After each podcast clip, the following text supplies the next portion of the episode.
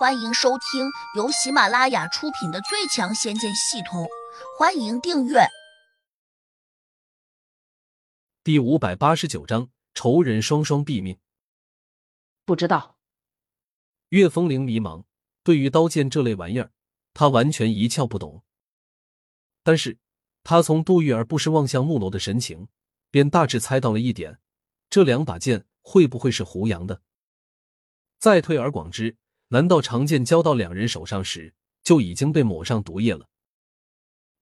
我去问问他。杜玉儿愤恨的站起身。到了这个时候，她有点怨恨胡杨。明明答应了自己不杀杜峰，为什么要食言？胡杨淡漠的看着他说：“这不算食言，两把剑的确我的，上面被我抹了毒药也是实情。不过，如果杜峰真有本事……”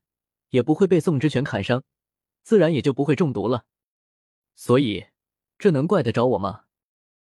你，杜玉儿悲哀的发现自己上了胡杨的当。虽然杜峰不是胡杨亲手杀死的，但也算得上间接的杀死。你这是借刀杀人。岳风铃冷道：“那又如何？”胡杨轻视的瞄着他：“杀人是犯法的。”你间接杀人，也会被抓起来坐牢的。”岳风铃恨恨道。胡杨鄙视的看着他：“这里不是华夏国的地盘，我在这里就算真的出手杀人，他们也不能把我怎样。”恶风铃一怔，虽然他是学医的，但对国际法还是有所了解。在公海杀人，且用了别国的船只，好像还真不受本国法律的管束。他理屈词穷。只好问：“你为什么要这样做？”惩恶扬善，替天行道，是我们修炼中人的义务。胡杨振振有词。这，恶风铃这下彻底无语了。但她是个好强的女子，不肯就此服输，因此她又找理由问：“你凭什么说他们就是恶？他们作恶多端，杀人无数，破坏了很多无辜的家庭。”只不过他们隐藏的好，且家族势力庞大，没有人能把他们怎么样。这样的理由够吗？岳风铃拧了下秀眉，没有证据，谁知道你说的这些是不是编造的？除非你能拿出证据来。胡杨不屑的看了他一眼，霸气的说：“行了，我根本就不需要给你证明，我能好好给你说话，就已经很给你面子了。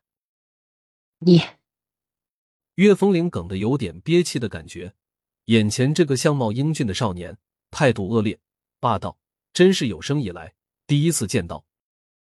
胡杨继续喝茶，神情还有点冷漠。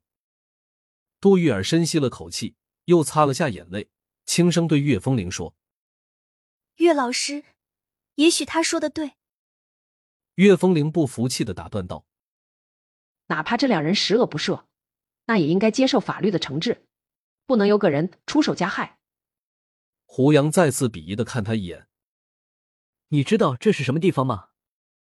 岳风铃冷着脸说：“不知道。”行，我找个人来告诉你。胡杨走到走廊边上，冲远处的农夫喊了一声：“麦子，你过来。”不一会儿，一个农夫打扮的中年男子半弓着身子。极尽客气的走了进来。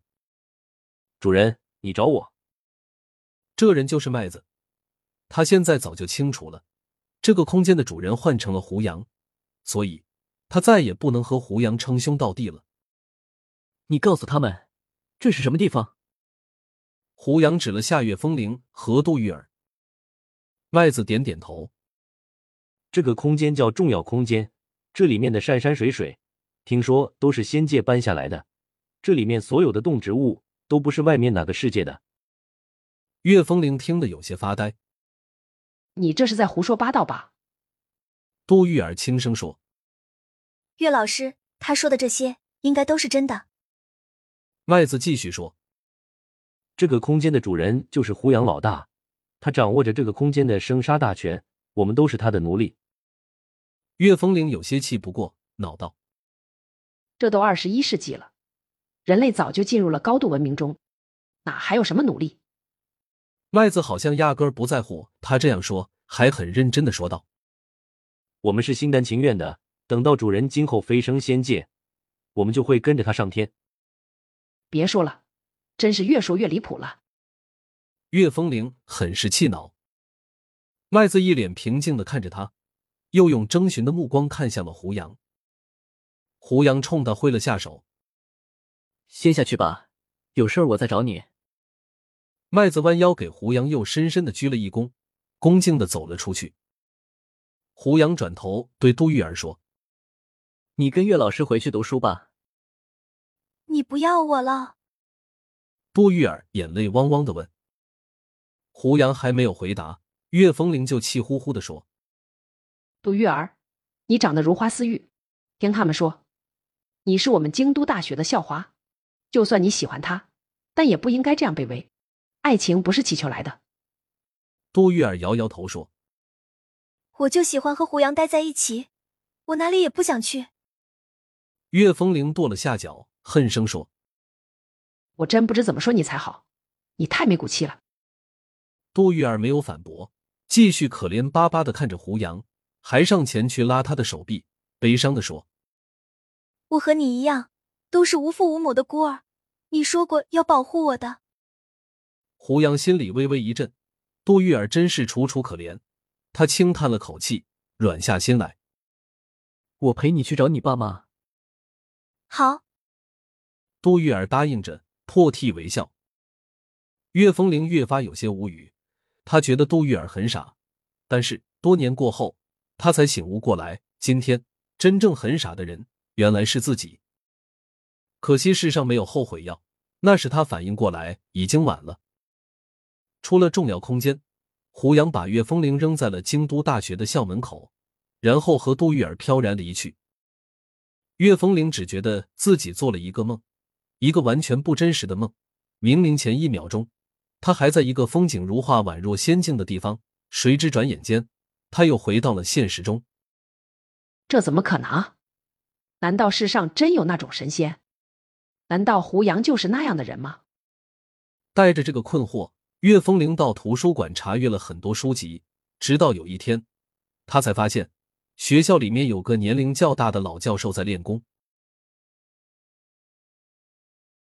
本集已播讲完毕，请订阅专辑，下集精彩继续。